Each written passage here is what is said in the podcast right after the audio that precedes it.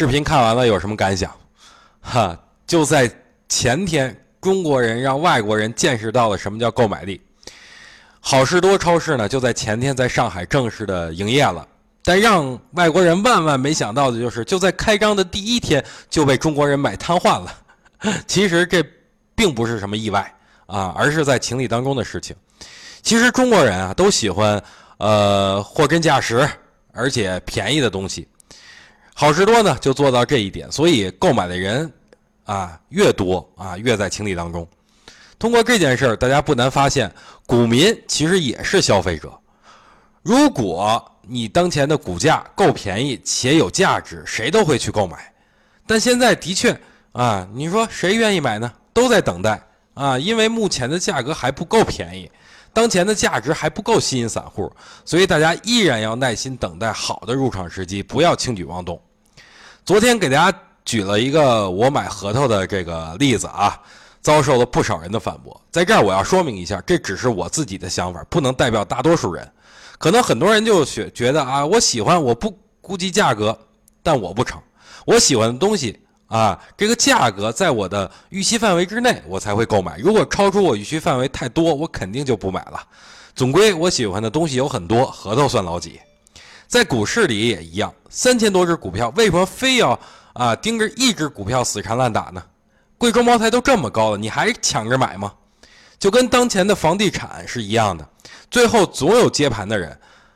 但我希望关注我的人，咱们不当接盘侠，反而要去找那些价值洼地。说回今天的行情吧，指数啊这一天没有什么特别好的表现，依然是弱势整理。但大家不难发现啊。就昨天和今天的这两根 K 线，高点和低点都是逐渐下移的，这说明多头根本就没有上攻的意愿，而且通过成交量，哎，咱们不难发现，啊，这个非常的低啊，也是逐渐缩减的，这说明多头在这个位置根本就不愿意去做较强的这种攻势。那技术上呢，三十分钟级别没有任何变化，对吧？那我就不多说了。今天呢，就要跟大家去聊一下。啊，超市相关概念股，就在前天啊，好事多在上海营业以后，不少超市股都纷纷涨停。就比如华联中超，对吧？你看，哎，昨天、前天这两天涨都挺好，对吧？比如国纺集团，啊，国防集团昨天也涨停。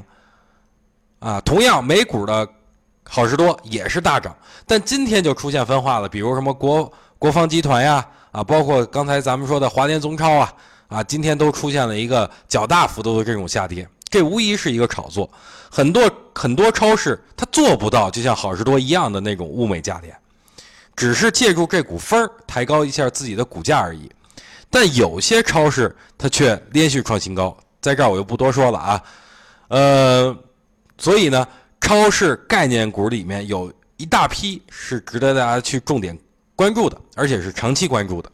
不过在这儿啊，到底关注哪些呢？我就啊没办法跟大家去说了，因为各自的生活圈不一样，对吧？有可能你身边啊没有，就像比如永辉超市啊，你身边可能就有盒马先生啊，对吧？那我比较喜欢的就是永辉超市，因为它离我们家近，所以呢，每个人的喜好不一样。但是你要看它的未来，看它的产品到底好不好，看它的价格到底低不低。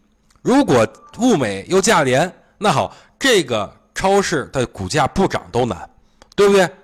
啊，所以，呃，我就干脆把所有超市有关的这种概念的个股给大家罗列出来啊，供大家去选择啊。我不能说每某一只，因为每个人生活圈是不一样的，好吧？就在下方这个图片上就有。